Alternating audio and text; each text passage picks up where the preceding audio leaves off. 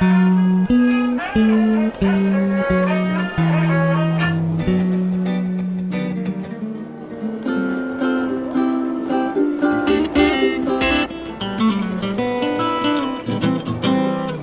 Stammtisch.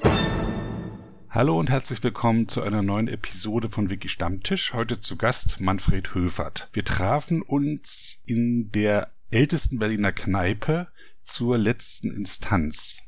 Zu Anfang des Gesprächs gehen wir darauf ein, dass wir uns eigentlich am Vortag verabredet hatten, und zwar im Mommseneck. Nur saß Manfred im Mommseneck am Potsdamer Platz, während ich im Mommseneck in der Mommsenstraße auf ihn wartete. Mein Gott, jetzt nimmt das alles wieder so ernst. Um was geht's eigentlich hier? Ich meine, jetzt muss ich dich mal fragen, bevor wir überhaupt. Grüße dich. Schön, dich zu sehen. Ja, und äh, Ich habe noch eine Broschüre von der, von der anderen Mommseneck dabei, ja, damit du dich mal informieren kannst, ja, muss ich jetzt nicht hin. wo ich war. Ja, Aber sehr schön gemacht. Ne? Ja, gut, kann ich mir vorstellen. Aber du hast meine E-Mail nicht genau gelesen. Ich es ja, ja, nicht damit gerechnet, was? dass es noch ein Mommseneck gibt. Nein, nein, aber du liest ja meine E-Mail nicht. Habe ich genau beschrieben, sogar mit. mit Mommseneck am Potsdamer Platz. ja, habe ich geschrieben. Und zwar mit, sogar mit, äh, mit Webseite und allem drum und dran. Naja, macht ja nichts. Ähm, jetzt nehme ich erstmal eine, Wei eine Weiß, Weiß, Weiße mit Schuss erstmal. Eine rote oder eine grüne? Eine, eine grüne, immer grün für mich. Jawohl. Und jetzt kann ich aber über meinen Podcast erzählen, warum ich hier das Aufnahmegerät zu stehen habe. Ja, Ein äh, Podcast ist, ähm, also man macht Audioaufnahmen, es gibt auch Videopodcasts, aber vornehmlich Audioaufnahmen. Oft unterhalten sich Leute nur und stellt es dann ins Netz auf eine bestimmte Seite. Und Leute können sich das runterladen und viele hören sich ähm, beim Joggen an oder beim Autofahren oder im Flugzeug oder im Zug, wenn sie lange unterwegs sind. Ähm, wer einen langen Arbeitsweg hat, weiß sowas zu schätzen. Dann hat, kann er sich das anhören, wenn Leute halt darüber reden, wenn sie interessant er- erzählen. Ähm, ist halt eine Alternative zum Lesen. Also ich äh, abends entweder lese ich oder höre mir Podcasts an. Ich, höre, ich höre viele Wissenschaftspodcasts, werden halt Paper vorgestellt.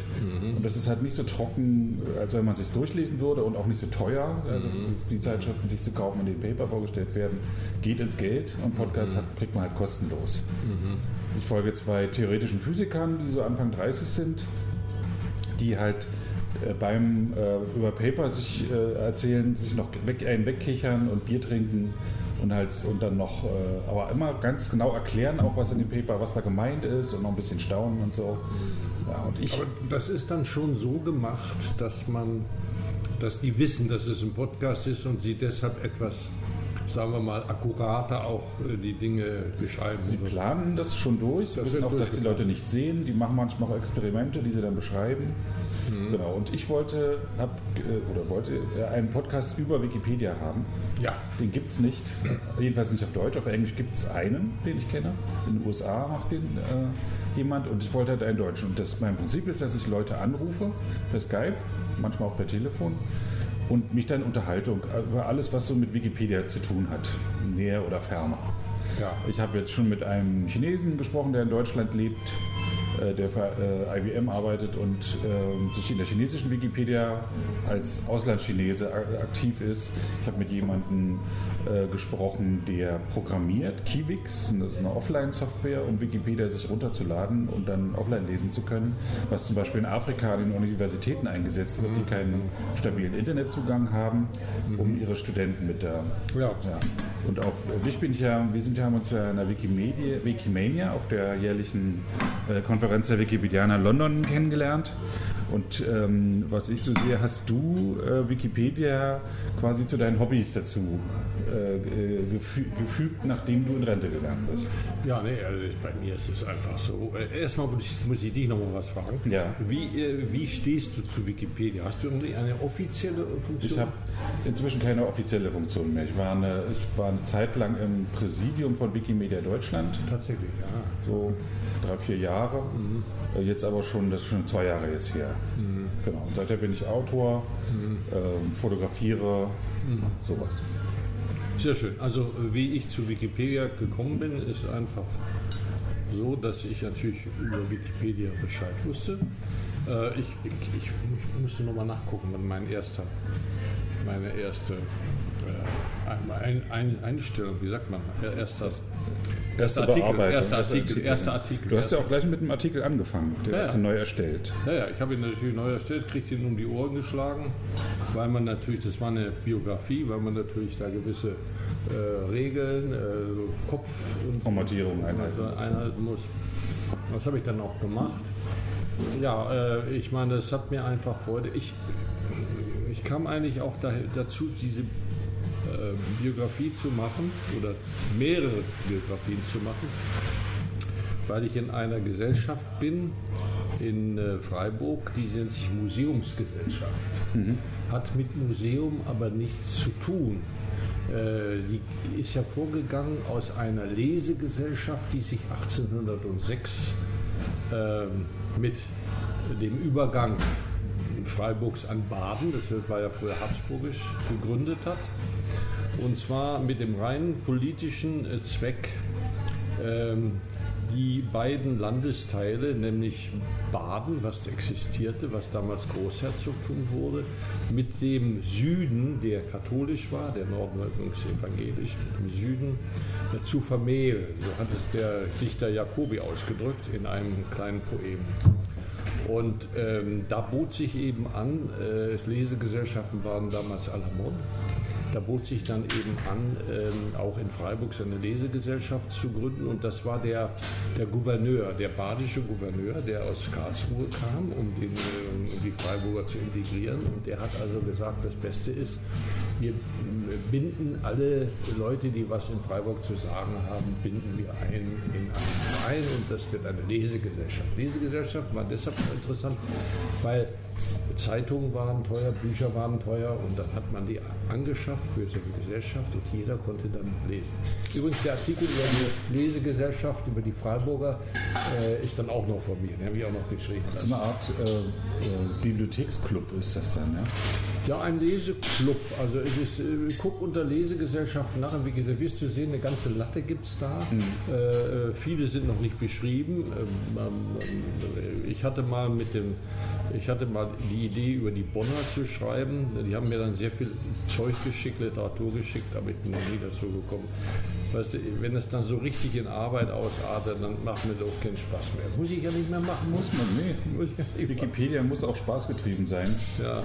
sonst Ja. äh, funktioniert es nicht, wenn man mit Freiwilligen arbeitet. Kurz und gut. Also, ähm, und da ähm, stand ein Jubiläum an, 2006. Ne?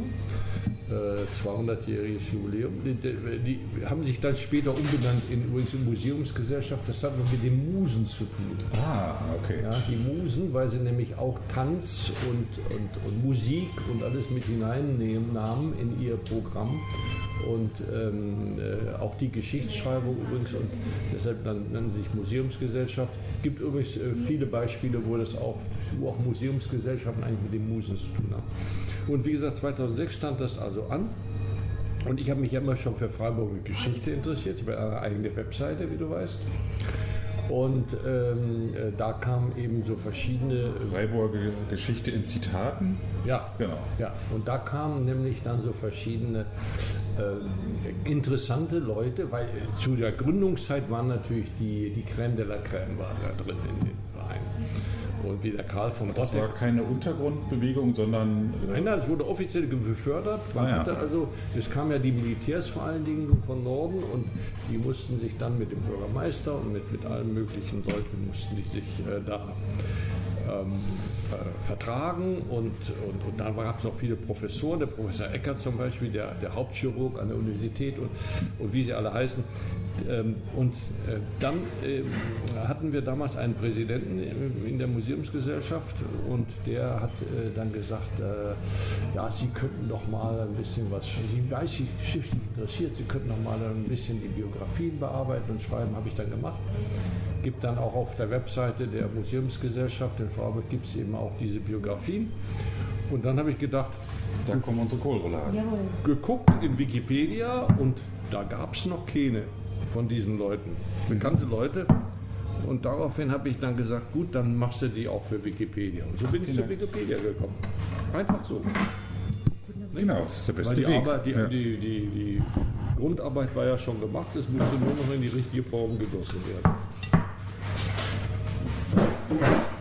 Ja, das war mein Einstieg in Wikipedia.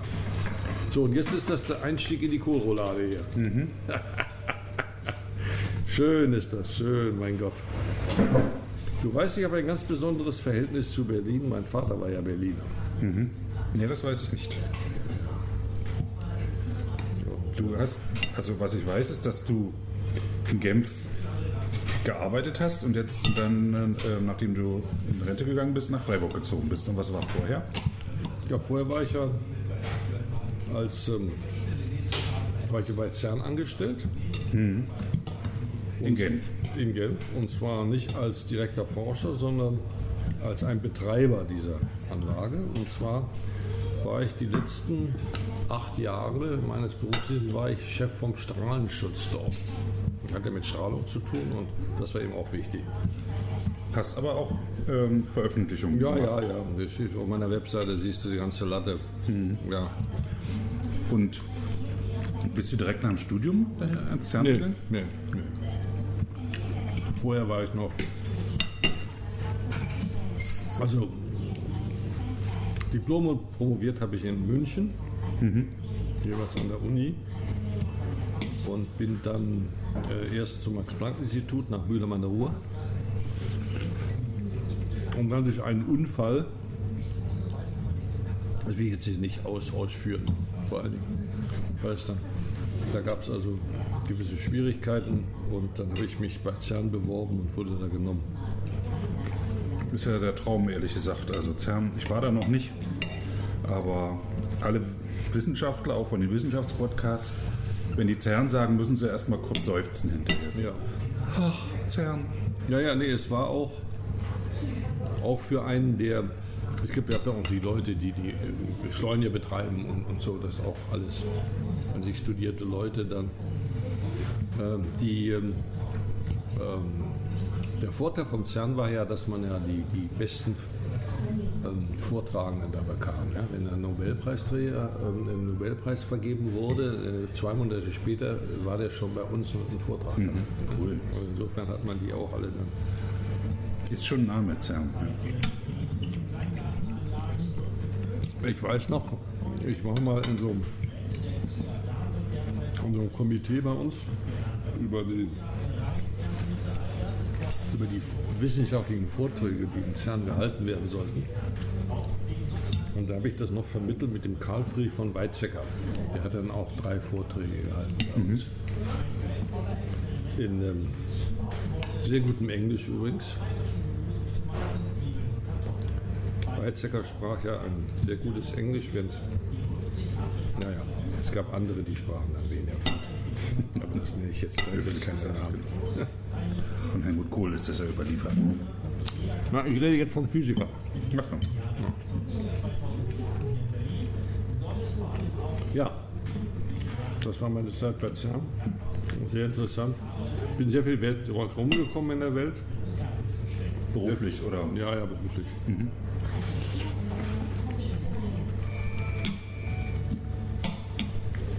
hatten auch Austausch mit der damals noch Sowjetunion,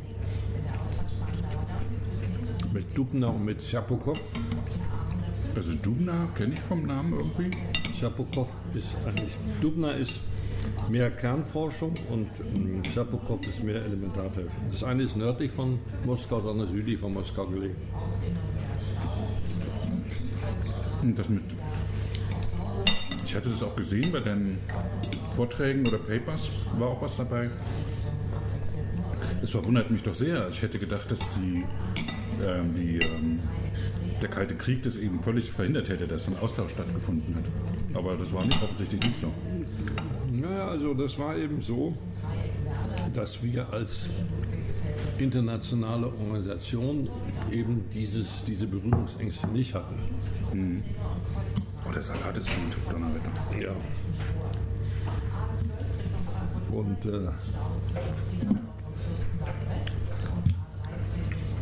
das Einzige, was damals mal eine Rolle gespielt hat, war dieser Chine der Aufstand in China, das war das also schon später, als ähm, Tiananmenplatz. Genau. Als ein Jahr später eine Konferenz stattfand, internationale Konferenz in, in Beijing, wo ich einen Vortrag angemeldet hatte.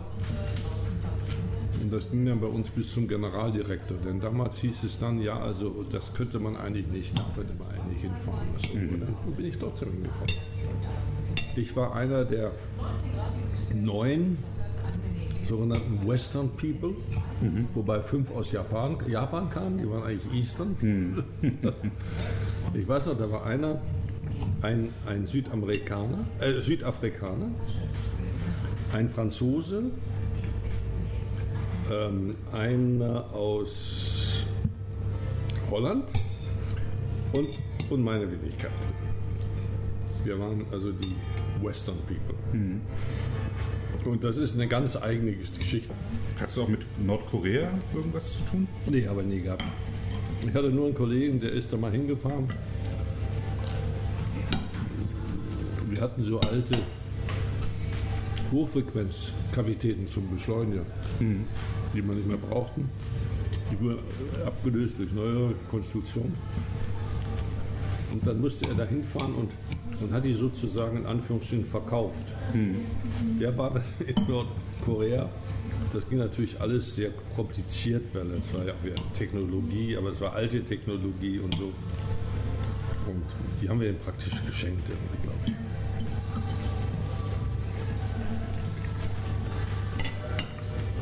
Nee, es waren interessante Zeiten. Ich habe gesehen, dass du, dass du Mr. Dosimeter genannt wurdest. Oder Ahnherr der Dosimetrie. No, Ist das übertrieben? das ist übertrieben. Natürlich übertrieben, aber du hast schon Wesentliches da geschrieben, oder? Ja, ja das ist. äh, Das Problem bei uns war ja, es gibt ja die klassische Dosimetrie, denke an Röntgenstrahlen und ähm, Gammastrahlen. Also Dosimetrie, da geht es darum, ionisierende Strahlung äh, zu messen. Und dann umzusetzen, diese Messung in eine, in eine ja, äh, Bewertung der äh, Strahlengefährdung. Und ähm, da nimmt man an, dass also sogenannte locker ionisierende Strahlung, wie Röntgenstrahlung oder auch äh, Gammastrahlung, dass die sozusagen die gemessene Dosis, dass die mit dem Schaden übereinstimmt. Das hat man so definiert. Aber bei Neutronen wird das schon komplizierter. Da gibt's also, muss man unter, unter Umständen den Faktor 10 anwenden. Die sogenannte biologische Wirkung wird dort mit dem Faktor 10. Das ist sehr gut, vielen Dank. Und dann gibt es dann natürlich noch diese mehr exotische Strahlen, diese ganz hochenergetischen Strahlen, mit denen wir zu tun hatten. Und da diese so richtig zu bewerten, das ist, ähm, das machen nur ganz wenige, die damit zu tun haben. Und das war natürlich eine interessante Aufgabe. Und die wurde erst dann interessant, richtig interessant, als sich äh, der Normalbürger für die äh, Strahlenbelastung der Piloten interessierte. Denn da gibt es ja auch oben die Höhenstrahlung. Und das ist praktisch gem- das ähnliche Spektrum, was wir dort am- Beschleuniger haben.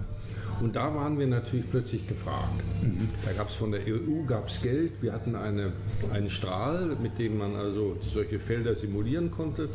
Und dann kamen die Leute von weit her und haben ihre Dosimeter dort hingestellt, um zu messen, ähm, wie, ähm, äh, wie, wie, wie die Anzeige war, wie man, wie man überhaupt messen kann mit so ein Dingen. Eichamt ihr quasi Ja, Eichen tut ja nur die PDB. Wir haben höchstens kalibriert. kalibriert. Genau. Wie früher am, am äh, oder an manchen Rathäusern ist es ja noch eine Elle hängt, wo alle dann nochmal ihre Elle ranhalten können. Habt ihr Dosimeter kalibriert. Ja.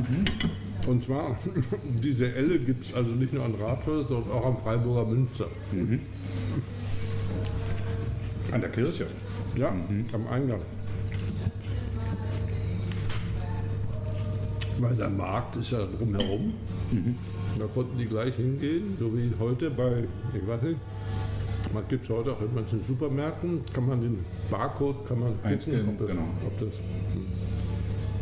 naja.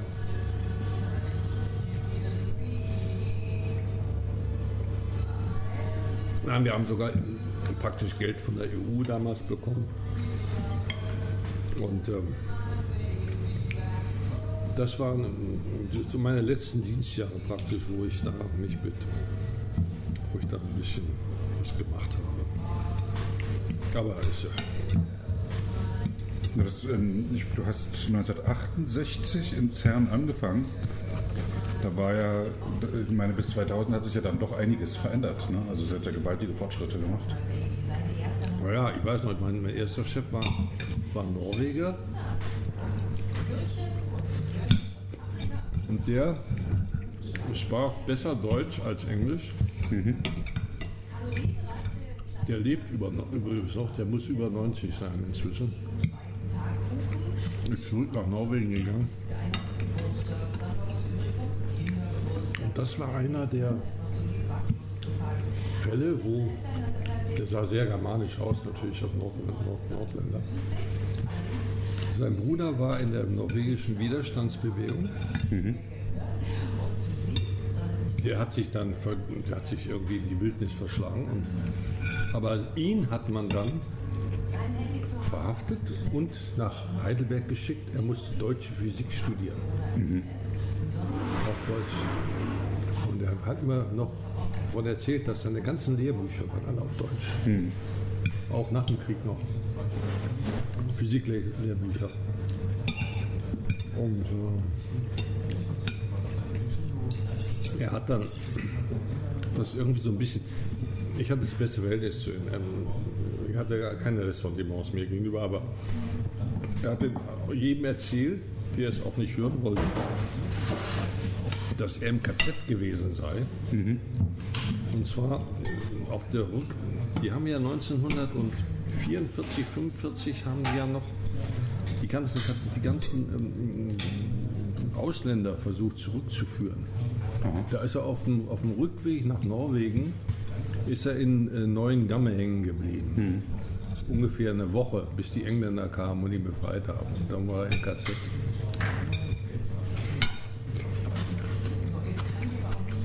Ich habe auf deiner Website auch einen Vortrag gesehen, wo du auf die Frage eingehst, ob die Deutschen eine Atombombe, ja, eine Atom, Atomenergie hatten. Das ist ein Thema, da musste ich nur abschreiben. Das ist, das ist so hunderttausendmal behandelt worden. Es ist erstaunlich, dass damals die Geheimdienste schon nicht funktioniert haben. Die Amis haben bis zum Schluss geglaubt, die Deutschen würden eine Atombombe bauen. Da haben sie gerade so einen, so einen mickrigen Reaktor zustande gebracht, der gar nicht äh, äh, kritisch geworden ist in Haigerloch. Das weißt du auch. Weißt du auch. Und ähm, ja, wir hätten ja fast noch riskiert, ich habe es jetzt gestern, vorgestern noch gelesen, da war so eine Anfrage, wenn die Deutschen länger durchgehalten hätte, hätten die Amerikaner dann die Atombombe auf Deutschland geworfen. Da hat einer behauptet, ja, das hätten sie gemacht. Glaube ich auch. Ja. Und ich glaube, dass es auch für Dresden im Gespräch war. Aber War ja schon kaputt Dresden. Wieso war dann schon kaputt, ja. Die Russen waren zu schnell. Und auch die Amis waren zu schnell. Nein, nein, ich meine, Sicherlich, ja. Wir sind hier gar nicht so weit entfernt, ne? Ein paar S-Bahn-Stationen, wo äh, Lise Meitner und Otto Hahn in in der Nasschemie die Kernspaltung entdeckt haben. Ja, ja. ja, ja. Da hängen zwei Erinnerungstafeln dran. Die eine, die ältere, geht gar nicht auf die Kernspaltung ein und die andere nennt auch immer Otto Hahn zuerst. Weil er hat natürlich den Nobelpreis gekriegt und er ist auch geehrt worden. Obwohl die Ehre eigentlich Lise Meitner zusteht, als Erste genannt zu werden, weil sie die ganze theoretische Arbeit geleistet hat und dann als Jüdin Deutschland verlassen musste. Und danach hat Hahn erst veröffentlicht und hat sich auch nicht getraut, ihren Namen dann nochmal zu nennen. Ja, und hat sich auch nicht getraut, das direkt zu, so zu bezeichnen, wie es dann hinterher richtig interpretiert worden ist. Hat er irgendwie über Barium geredet und so und, und, und ganz vorsichtig am Schluss hat er dann geschrieben, ja, es könnte sich um eine Kernspaltung handeln, aber es war nicht so sozusagen der Durchblick, den er hatte, dass er mit diesem Papier, ich habe die Kernspaltung, ja, das war nicht so. Das war nicht so. Das ist übrigens auch interessant bei Einstein, auch die Geschichte mit dem E gleich m mal c Quadrat. Das äh, kommt in dieser ersten Arbeit kommt das gar nicht so direkt. Das steht zwar drin, aber es kommt nicht so vor. Erst in einer, in, einer, in, einer, in einer späteren Arbeit hat er dann gesagt, ja, das ist eben. Hat ja, sich selber auch nicht über den Weg getraut. Ja, ja genau. klar. Ja. War ja auch bahnbrechend. Also das denkt man immer nicht, aber das bedeutet auch sehr viel Mut zu haben. Man kann dann so fertig gemacht werden, wenn man da sich Genau. nach vorne wagt. Du bist schon fertig, Junge. Ja, ich bin Schnellesser. Ja, nee, und ich bin äh, ein äh, viel Redner hier. Redest mehr und isst langsamer. Ja, Ja, ja, das ist macht in ja Ordnung. Ist auch viel gesünder, langsam zu essen. Ich werde jetzt in aller Ruhe essen. Tu das. Und ich werde mir jetzt noch einen märkischen Landmann bestellen. Und für mich noch eine große Cola, bitte. 03 oder 05? Einen kleinen, einen kleinen Landmann. Ein kleiner märkischer Landmann. Ja. Dein Vater ist Berliner. Wo bist du aufgewachsen? Ich bin aufgewachsen in sämtlichen deutschen Gauern und in Berlin sogar mal zwei Wochen im Krieg zur Schule gegangen. Und das Oben. kam durch den Beruf deines Vaters oder so? Wieso bist du? Ähm, nee, das war irgendwie. Es war, das kann ich jetzt nicht mehr sagen, wieso ich in Berlin war, weiß ich nicht mehr, aber wir sind immer noch in Sommerfrische gefahren, so hieß es. Und mein Vater, ich war dann an der Ostsee mal, in Kühlungsborn bin ich auch mal äh, zur Schule gegangen. Die hatten dann schon wieder Schule oder, oder bei uns war, in Essen war ähm, Bombenangriffe und so weiter. Und ähm, ich sag immer, ich bin im Krieg durch sämtliche deutschen Gaue verschlagen worden. Ist in der Tat so. Und ähm, ja, ähm, und nee, mein Vater war Berliner und der ist auch mal gern nach Berlin zurückgekommen, aber ähm, Was hat der gearbeitet? der war in der, in der Röntgenbranche tätig. Mehr, er hatte, war Fachschulingenieur äh, für äh, el- elektrischer Fachschulingenieur, hat sich dann auf Röntgenanlagen spezialisiert. War auch immer UK gestellt, weil er als großer Spezialist in den gebombt, verbombten äh, Krankenhäusern äh, dann gerufen wurde und die Röntgengeräte wieder zum Laufen bringen musste.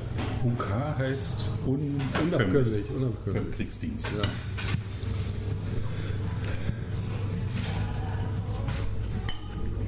Er, ja, er hat immer für uns gut gesorgt. Es gibt so verschiedene Stationen. Das eine, was ich nie vergessen werde, und das war, als wir dann, ich sagte ja, sämtliche deutschen Gaue, als wir dann von, obgleich das, ja, Sudeten war damals eben auch deutsch, vom Sudetenland nach äh, Westfalen kamen und äh, wir in Paderborn auf dem Bahnsteig standen und auf den Zug nach einem kleinen Dorf in der Nähe, Höfelhof, warteten. Und äh, natürlich war das überhaupt nicht so mit Stundentakt und so, da fuhr der Zug vor, wenn er, wenn er wollte. Jedenfalls kurz und gut. Mein Vater ging runter in die Empfangshalle und kaufte eine Zeitung. Und kam raus und sagte, auf Hitler ist ein Attentat ver verübt worden. Das muss also um den 20. Juli gewesen sein. Ja. 22. oder so.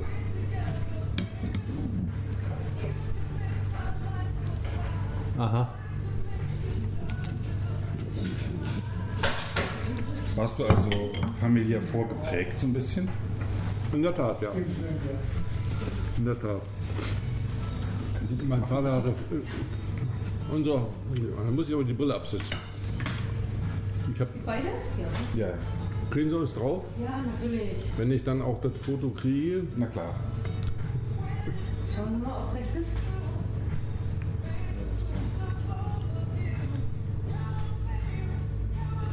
Perfekt, danke. Gut. Ja, ich starb dann sehr früh. Auch, auch am Herzen wie mein Sohn. Wir haben es mit dem Herzen bei uns. Ja. Und ähm, ja, ich war damals im Studium und ähm, dann war natürlich die finanzielle Grundlage auch nicht mehr da plötzlich. Und dann habe ich über Hals über Kopf habe ich Diplom gemacht. Das war im äh, Dezember 60. Da gab es noch keinen BAföG oder sowas. Keine Unterstützung. Ja, also es gab irgendwie Unterstützung und so, aber mein Vater hatte, hat immer gut verdient. Also ich meine, Mhm.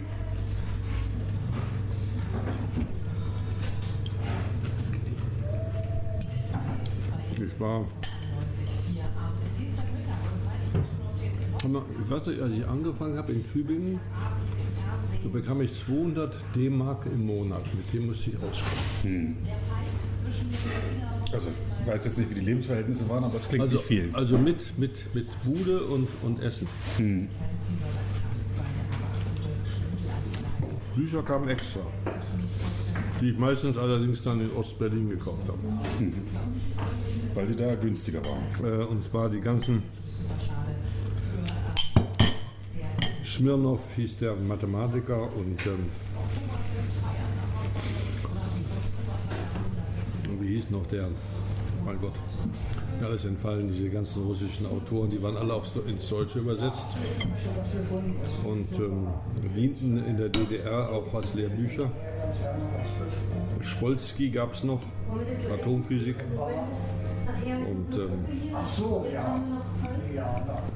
ja, ja.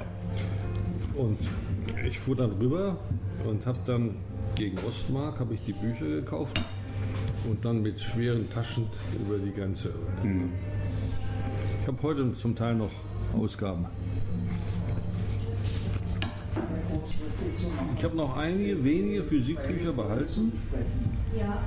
Darunter den Sommerfeld natürlich, Sommerfeld, die Ikone, Lehrer Heisenbergs der theoretischen Physik in Deutschland.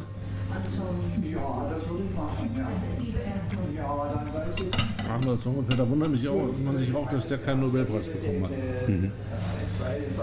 Ja, wirklich, der war neulich mal im Internet, war eine Liste von all den Leuten, die bei ihm studiert haben oder sogar promoviert haben oder sogar habilitiert haben.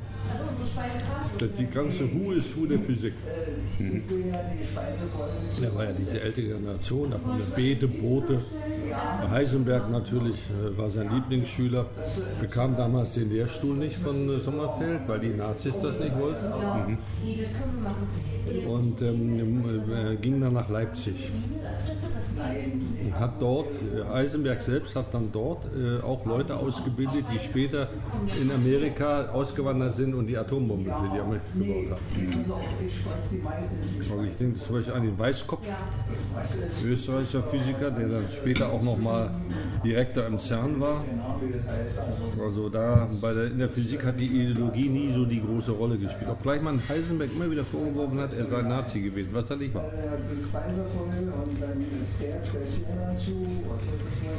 Aber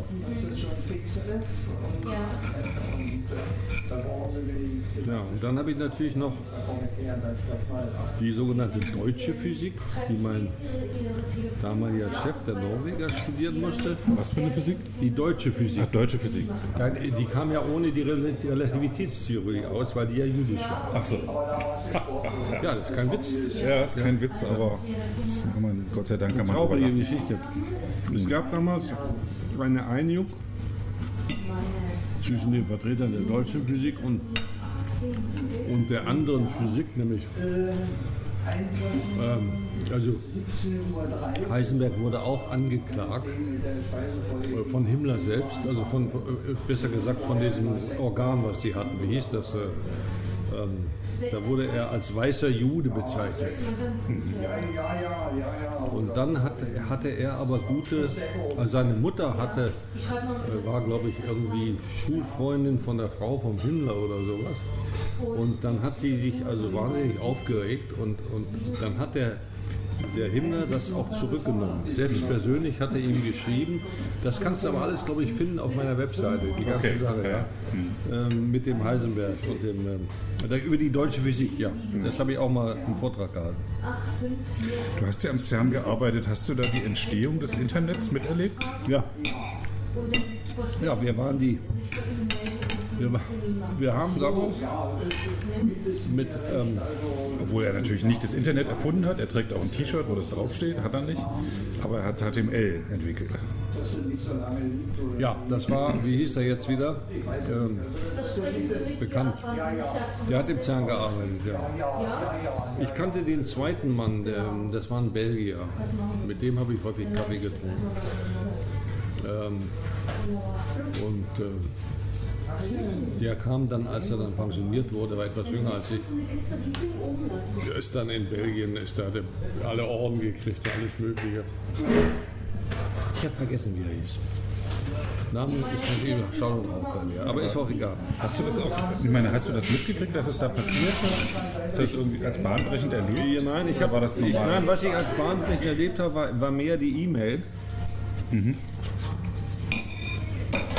dass wir mit unseren amerikanischen Kollegen in Kalifornien konnten wir plötzlich am Computer kommunizieren. Das heißt, es ging online. Wir mussten tippen und dann haben die uns was zurückgeschrieben und so. Der, der Nachteil war immer, dass die immer viel schneller tippen konnten, die Amis.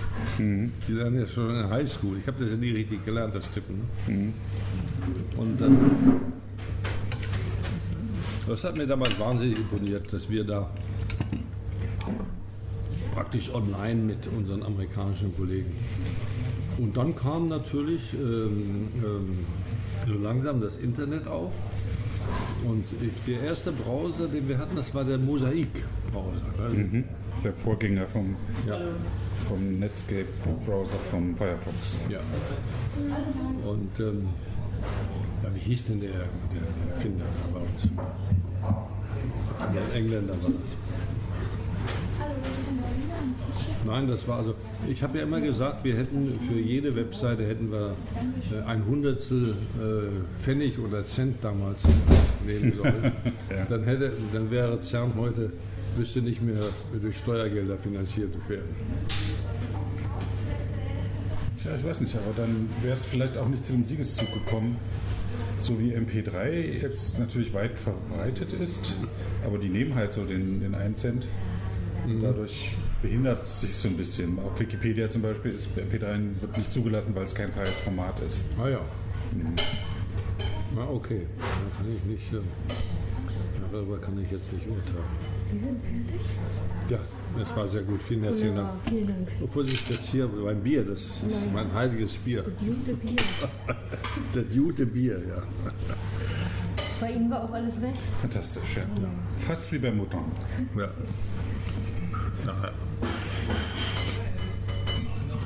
Tim Berners-Lee, von dem reden. Ja, ja, ja. Und da muss auch der andere steht auch drin im Internet. Die müssen wir suchen, wie der heißt. Das waren quasi Kollegen von dir. Die haben Naja, also ich meine, die waren, waren in der, also die, damals hieß das äh, Data Division, DD hieß das, ähm, waren die tätig und wir waren natürlich Nutzer. Wir haben die Zentralrechner vom CERN benutzt. PCs ähm, gab's, fing damals an. Ich weiß noch, ich hatte noch so einen alten IBM, so einen Kasten mit so einem kleinen Bildschirm da oben. mit grünen Buchstaben. Ja, ja. Ähm, das war und, und, und, und einem großen äh, zwei Floppy Disk Laufwerken. Ja. Angefangen habe ich ja ähm, erst nach meinem Studium und zwar am Max Planck Institut in Göttingen mit Lochkarten. Wir hatten damals noch keinen eigenen Computer, wir mussten immer nach, nach Bochum fahren, irgendein Institut. Die hatten einen IBM, äh Quatsch, äh, was war das? Äh, IBM? I- Ja, IBM-Rechner. Und ähm, da äh, nahm man die Kästen mit den Lochkarten mit und las sie dann ein. Und dann äh, saß man vorne und wartete. Das Ding hat ja vor sich hingemalt. Und dann kam irgendwie so ein Dampf raus zum Schluss. Mhm. Weil man irgendwo einen Fehler in der Lochkarte hatte. Mhm. Das ging dann im CERN auch noch so eine Weile, bis wir dann mit, mit Ende der 70er war das. Ja, dann haben wir mit Lochstreifen gearbeitet äh, und äh, Teletypes. Was ist Teletypes? Ähm, äh, wie hießen die, die man Fern, Fernschreiber? Fernschreiber, ah ja, wo man Fernsch quasi miteinander verdrahtete, verkoppelte Schreibmaschinen, eine hier, eine dort, die dann halt die, das, was man hier geschrieben hat, dort auch geschrieben haben. Ja, das war und, und aber vor allen Dingen äh, die Programme wurden eingelesen mit Lochstreifen. Hm. Die hatten ja also Lochstreifenleser. Und ähm, das äh, ging dann so weiter und äh, mein Gott. Ähm, übrigens, wo du sagst, äh, deine Berufsausbildung, das gab damals noch kein richtiges Studium. Ähm, übrigens, die ersten äh, Physiker, die beim CERN äh, dann ausgebildet waren, und die konnten ja nicht alle Hochenergiephysiker werden, hm. ähm, die wurden dann haben dann sehr viel auch programmiert. Mhm. Äh, damals, wie gesagt, wurde das ja nicht als Lehrfach angeboten und waren dann. Und es gab damals eine Zeit, da gab es auch schon für Physiker, war es schon schwierig, irgendwie mal, äh, relativ schwierig, äh, die Jobs zu finden, die man gerne hätte. Und wir hatten damals einen englischen Direktor, der sagte, A physicist can do anything. Almost.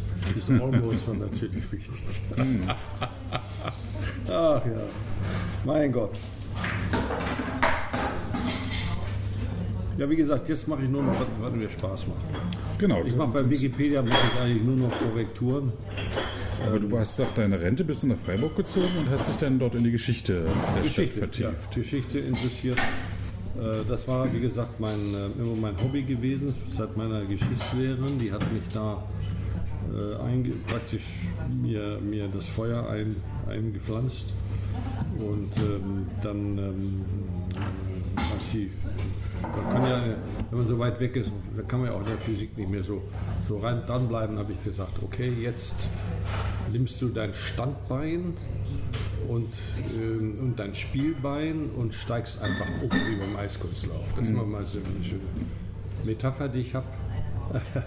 ich bin dann auf mein Spielbein gestiegen und das ist die äh, Geschichte. Und da bin ich sehr aktiv. Da war jetzt, letzte Woche war noch ein, ein ähm, eine Tagung in einem Kloster in der, oberhalb von Freiburg, St. Peter, das von den sogenannten Zeringern gegründet wurde. Die Zeringer waren ja ein Adelsgeschlecht im Südwesten.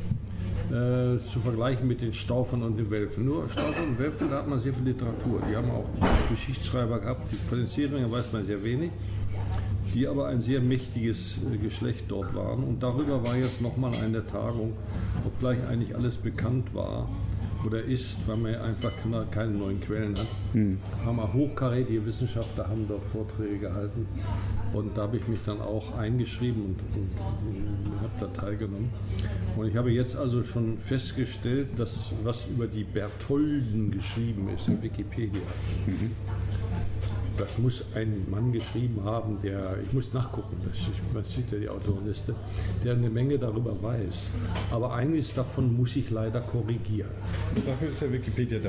Ja, und zwar mit den letzten Ergebnissen und, und, und, und den äh, neuesten Nuancen zu dem Thema. Ja, das okay. ist also wichtig. Und das, ähm, da habe ich jetzt angefangen auf meiner eigenen Webseite. Ähm, äh, da gibt es ja auch einen eine Rubrik die Zeringe oder die Anfänge. Und da habe ich jetzt schon mal angefangen, äh, erstmal meine private Webseite. Ich habe es noch nicht eingegeben, ich habe jetzt dabei, den, im Text die Änderungen zu machen. Das ist fantastisch. Du sitzt im Zug, ich habe so ein kleines äh, iPad mit, mit, Tastatur. Ich habe meine, meine, meine Doc, also Word-Datei habe ich. Und dann kann ich die bearbeiten im hm. Zug. Nun bin ich etwas vorsichtig, ich mache das jetzt nicht online, weil man davon eh nicht unter Umständen weiß. Ich habe mir die runtergeladen, lokal, mhm. bearbeite die dann, lade die später wieder rauf, ja, bis ich meine Änderung fertig habe. Und ähm, diese Änderungen, die dienen dann als Basis sozusagen für die Änderungen in dem, in den, auf den äh, Wikipedia-Seiten. Ähm, es ist nicht falsch, was da geschrieben ist, aber die Nuancen. Genau, wir machen Nuancen, genau. Und das ist ja das Schöne, dass man da zusammenarbeiten kann. Man kann auch gegeneinander arbeiten, aber im überwiegenden Fall wird doch zusammengearbeitet. Da steht zum Beispiel, ähm, in Freiburg ist eine Straße nach dem Berthold II. benannt. Und es gibt auch ein Denkmal. Es ist nicht ganz genau richtig. Das Denkmal steht für alle Bertholden. Die hießen nämlich alle Berthold, von Berthold I bis Berthold V, außer einem Konrad, der dazwischen geraten ist. Und ähm, äh, also ist das, ist das äh, generisch zu verstehen. Es ist also nicht, dass, dass es auf einen Herrscher bezogen ist. Und das muss zum Beispiel auch, das habe das hab ich ja nur en, en passant gelesen, jetzt nachdem ich mich intensiver mit, diesen, mit den Wikipedia-Artikeln auch beschäftigt habe. Das muss also auch raus oder beziehungsweise geändert werden. Aber es gibt, wie gesagt, noch andere Geschichten. Äh, diese ganze Heiratspolitik, die wurde auch nochmal beleuchtet. Das war ja früher war es alles eigentlich immer Heiratspolitik auch. Ja. Und ähm, und die waren eigentlich immer, und das muss, muss auch noch mal rauskommen, die waren eigentlich immer die sogenannten Loser. Ja. Ja, die haben äh, gegen die, die Staufer waren allmächtig. Mit, als mit Barbarossa kam, da hatten sie nichts mehr zu melden. Ne? Die, die, die haben angestrebt, das ähm, Herzog von Burgund zu werden.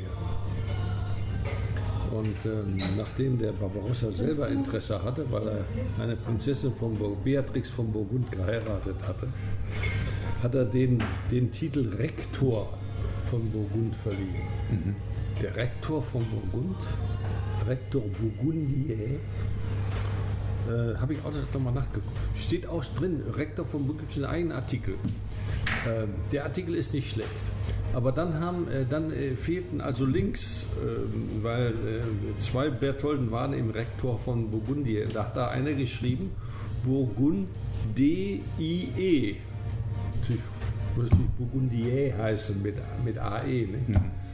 Äh, das habe ich als erstes mal korrigiert. Nein, also das macht mir jetzt Spaß, diese ganzen Bertholden-Geschichte nochmal aufzurollen. Und als Referenz gebe ich einfach diese, diese Konferenz an, sollen sich an die Kopie kriegen. Vielleicht gibt es auch mal Proceedings darüber, das weiß ich nicht. Könnte ja sagen. Auch was Beste. Ja. Sonst kann man ja auch so eine Konferenz durchaus als ähm, ähm, äh, Quelle äh, Quelle angeben. Ich meine, ich kann sogar den, den Referenten angeben, den Namen des Referenten. Vielleicht soll- ja, solltest du das noch machen. Wenn, ähm, also wir, wir, es kommt ein bisschen schwieriges Thema, aber ähm, du schreibst ja nur in der Wikipedia mit und das bleibt dort auch erhalten. Auch wenn es überschrieben wurde, wäre es erhalten geblieben. Aber deine private Website, die hostest du ja selbst. Was passiert denn mit der, wenn du mal nicht mehr bist? Hast du noch nicht drüber nachgedacht? Ich, mein Vater ist nämlich vor ein paar Jahren gestorben und hatte auch etliches online gestellt. Ich habe dann mit Mühe die Passwörter rausgekriegt, die habe ich dann erraten Aha. und konnte das dadurch wegsichern, so, was sonst weg gewesen wäre. Äh, oder ein paar Sachen auch löschen, die sonst online geblieben wären. Ja, also sollte man sich schon Gedanken machen. Und vielleicht ist das auch ein guter Weg, eben, was du ja jetzt schon machst, nämlich dein Wissen erstmal an der privaten Webseite zu machen, aber dann in die Wikipedia zu übertragen. Weil da wird es bestehen bleiben. Ja, aber es ist ja so, diese Geschichtszeit über Freiburg ist ja eigentlich nur eine Zusammenfassung von dem, was alles schon bekannt ist. Und ich versuche natürlich ähm, auch an die neuesten Erkenntnisse einzuarbeiten. Aber äh, letztlich und endlich ist das, ich, ich, ich habe noch nie ein Originaldokument in der Hand gehabt.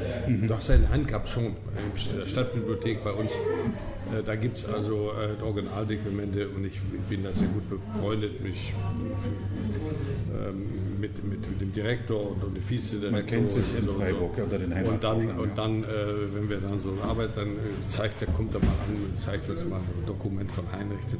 oder so. Nicht? Dann dürfen wir mal kurz Das ist schon was Tolles. Ja. Weg wieder so, ne? nein, nein, das ist schon, das macht das, das ist schon sehr gut. Aber ähm, normalerweise beruht meine und ich arbeite ja mit Zitaten, ja, beruht ja auf Sekundärliteratur. So was andere zum Beispiel gesagt haben. Also einer meiner Lieblings, in Anführungsstrichen, Historiker Treitschke. Ja, und wenn Treitschke irgend so, ein schönes Zitat von sich gegeben hat, das muss ich natürlich dann, dann genüsslich muss ich das dann verbreiten, ja? Okay. mit einem kleinen Unterton. Ne? Das, solche Sachen.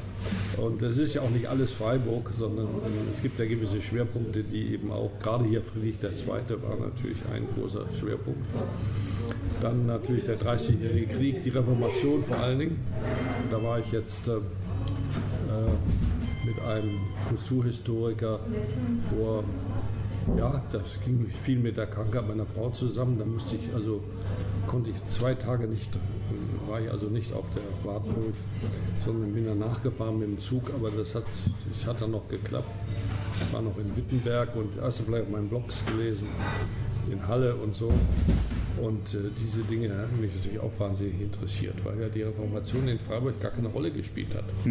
Das heißt, es hat eine Rolle gespielt geistig, aber äh, die sind immer gut katholisch geblieben. Die haben dann auch die Bücher verbrannt und all so ein Zeugs gemacht. Ja. Das kannst du alles dann lesen auf der Webseite. Das ist auch super interessant. Der 30-jährige Krieg, wie gesagt, war eine Katastrophe auch für Freiburg. Dann die Franzosenzeit. Die Franzosen haben ja fünfmal Freiburg erobert.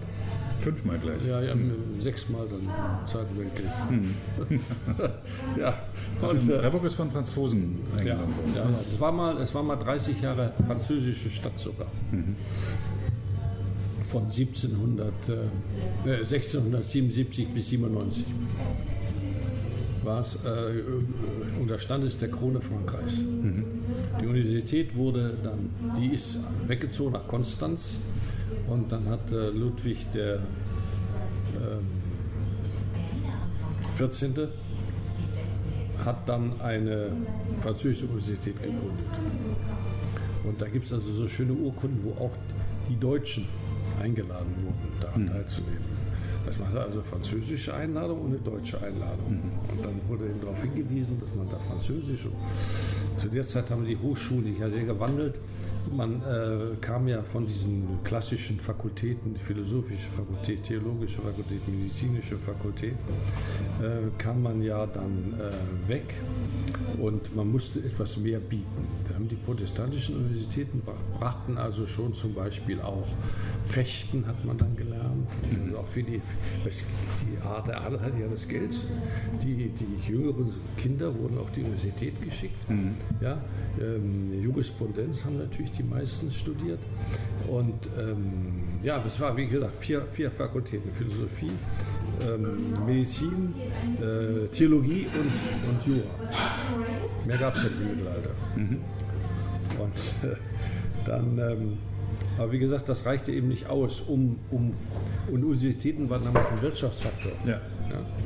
Da kamen ja nur die Reichen hin Geld. in anderen deutschen Landen wurde dann verboten, dass die, äh, die Landeskinder an fremden Universitäten studieren. Die mussten das Zum Beispiel so etwas. Ja. Oder in Österreich war's, war's, waren auch nur ganz bestimmte Universitäten erlaubt, die also gut katholisch waren. Äh, Fra- äh, Freiburg wurde eine Zeit ausgeschlossen. Kam dann erst später, äh, wurde es wieder zugelassen. Ja. Also das, Ideologie spielt auch eine Rolle. Ja. ja, das war, mein Gott, die Welt ist schon verrückt gewesen. Immer. Ging immer nur, geht immer nur um Macht, Geld und zuletzt letztlich und endlich auch um Sex. Ich meine, das ist halt so. Hat sich nichts geändert. Das, geht, das ist so eine Erkenntnis, die ich vor ein paar Jahren äh, erlangt habe. Geschichte war immer so früher und die waren weniger ent- entwickelt als wir und wir sind ja auf einem höheren Status, dass das alles Unsinn ist, dass die Leute seit, sagen wir, 200.000 Jahren genau dieselben sind. Ja. Da hat sich physiologisch nichts groß verändert ja. und auch dieselben Fähigkeiten und auch etwas zu verstehen oder so. Ne? Mhm, Und sie haben dann auch nicht Unsinn geglaubt. Also wenn vor 500 Jahren, die waren ja auch nicht doof. Nee. Ja, und das war auch wieder eine Bestätigung. Im letzten Jahr war ich in Torgau, auf Schloss Torgau. Da ist eine große Ausstellung äh, zu, ähm, zur Lut- Lutherzeit. Ja, ja, Kriege, die Reformationskriege, die da geführt wurden. Ähm, zum einen habe ich dort ähm, originale Bekleidung von den Herrschern gesehen. und wie akkurat das gearbeitet ist. Ja. Es ist, ist wirklich kostbar dort. Wenn man sonst, wenn man so im Film das sieht, so äh, englische Produktion, die zeigen das auch so ein bisschen, aber wenn man das Franzosen war die. die Franzosen auch ganz, aber das ist, das ist halt nicht irgendwie lotterlich oder so, sondern das ist wie mit der Maschine genäht. Das war ja damals das Höchste, was man machen konnte. Aber auch, dass diese Reformationskriege nicht war, böser König schickt seine Soldaten in den Krieg, sondern dass sie auch mit sich gerungen haben, dass sie auch Zweifel hatten, dass es denen auch darum ging zu verstehen, wie Gott das gemeint hat und so. Ja. Und das ist genau dasselbe wie heute, dass man mit sich regt und nicht weiß, wie es weitergeht und auch nicht weiß, was das Richtige ist. Und das ist das Tolle, was ich, was ich mir so aus Geschichtsstudium rausziehe. Ja, aber es gibt ja diese, diese wahnsinnigen Entwicklungen, dass äh, es in, im letzten Endes im 30. Krieg, äh, in der zweiten Hälfte gar nicht mehr um Religion ging. Die erste Hälfte kann man darüber streiten. Es ging dann nur noch um Macht, also die Bourbonen gegen die, gegen die Habsburger. Und äh, da hat also die äh, Tochter der katholischen Kirche, La Fille d'Église, hieß, mhm. hießen die Franzosen. Ja? ähm, haben sich auf die Seite der Protestanten geschlagen, um eben die katholischen Habsburger, die immer sehr katholisch waren, äh, eines aufs Haupt zu geben. Ne? Mhm. Und äh, das, äh, das ist also, da hat also die Religion gar keine Rolle mehr gespielt. Wie es übrigens heute in Frankreich auch keine Rolle mehr spielt. Die haben ja die, die, die, strikte Trennung zwischen Kirche und Staat sowieso schon seit der Revolution mindestens. Und äh, wenn du heute, die machen alle Kirchenfeste und so, natürlich, klar, Kommunion und Taufe und Beerdigung, alles das. Aber letztlich und endlich ähm, spielt die katholische Kirche, ich glaube, es sind noch 10 Prozent, die also wirklich äh, sich dazugehörig gefühlen und von denen vielleicht nur noch 3 Prozent, die praktizieren. So ist es in Frankreich. Mhm. Total säkularisiertes Land. Nicht, ja. Das muss man sich vorstellen. Ja. Äh, bei uns ähm, fängt das auch jetzt an. Und im Osten war das ja da so eine, vor der Wende war ja die Kirche, auch wie in Polen, ja, die katholische, hier die evangelische Kirche war ja sozusagen der Gegenpol zum Regime. Wurde dazu verwendet. Ja, wurde es verwendet. Weil das Regime ja. auch einen seltsamen Respekt vor der Kirche hatte. Ja, ne? ja, ja. Weil sie meinten, ja. Und wenn du heute nach Polen kommst, die Jugend, mein Gott. Die sind vielleicht nationalistisch, aber kirchlich vermutlich ja. nicht mehr. Das, da wird also auch die, die, der, der, der, Mittel zum Zweck, und jetzt, wenn die jetzt die ganze, ganze Geschichte mit dem Islam, da ist es ja genauso, da wird ja auch die Religion einfach wieder missbraucht. Die Leute werden missbraucht mit der Religion, ja. Die Religion missbraucht die Leute sozusagen. Das ist, hm. das ist sowas Grausames zu sehen, aber und, und dann wird bei uns wird dann gestritten über Kopftuch oder, oder, oder Burka oder nicht Burka. Das ist also so ein Nebenkriegsschauplatz, so ein verdammter Nebenkriegsschauplatz. Die sollen doch die Leute lassen. Mensch, sollen sie doch tragen, was sie wollen. Ähm, ähm, wir kommen nicht gegen den Islam an, solange der so militant ist. Wir sind eben, wir christlichen, ich bin ja auch, auch Christ getauft. Wir sind eben nicht so militant, wir sind tolerant. Zurzeit, zurzeit. Das war eine Geschichte schon mal durchaus anders. Ja. Die Kreuzzüge sind da das größte Ja, ja, natürlich, dafür, natürlich. Ne? Ja, natürlich. Das plakativste, aber ja. auch in späterer Zeit war das. Ja. Auch da, aber auch Missbrauch eigentlich. Ne? Es ging nicht darum, jetzt. Also sicherlich waren etliche, die bei den Kreuzzügen mitgezogen sind, wirklich das, das Heilige Land zu befreien, äh, die große Sache. Aber die Ritter, die ja mitgezogen sind, die haben geguckt, dass sie noch Reichtümer da zuschlagen können. Dann, dann, muss man sich auch die Bevölkerung verstehen. Ich meine, uns ist, es ist den Leuten ja noch nie so gut gegangen wie jetzt, sage ich immer. Und äh, selbst Krankheiten können wir besiegen, zum großen Teil. Hm. Leute sind nicht alt geworden. Für die war eben, gab es ein Elend auf Erden und da gab es eben die, der Trost der Religion. Das ist hm. alles weggebrochen. Wer will sich denn jetzt mit der Religion trösten? Man tröstet sich heutzutage mit Fernsehen. Deutschland sucht den Superstar.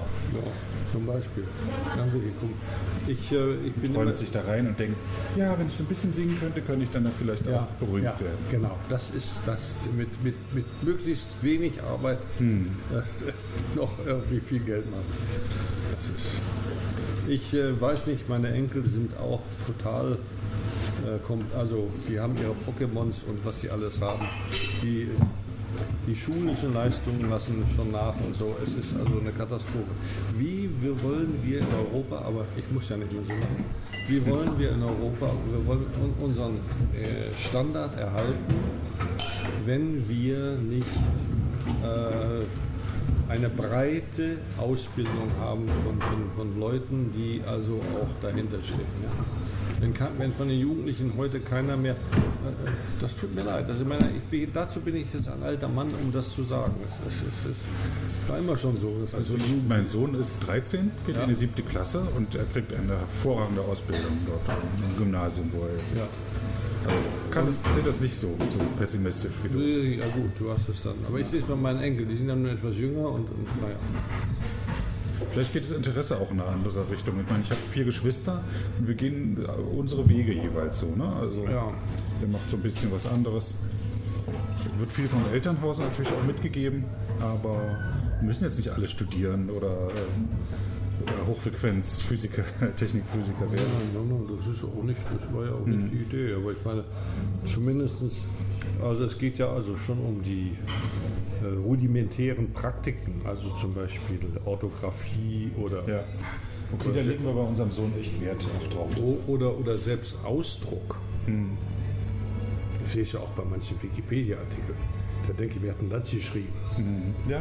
Ne? ja. Da, da setze ich mich dann ab und zu hin. Ich, ich, muss, ich muss ja was nachgucken, lese einen Artikel, denke mir, das ist ja unmöglich.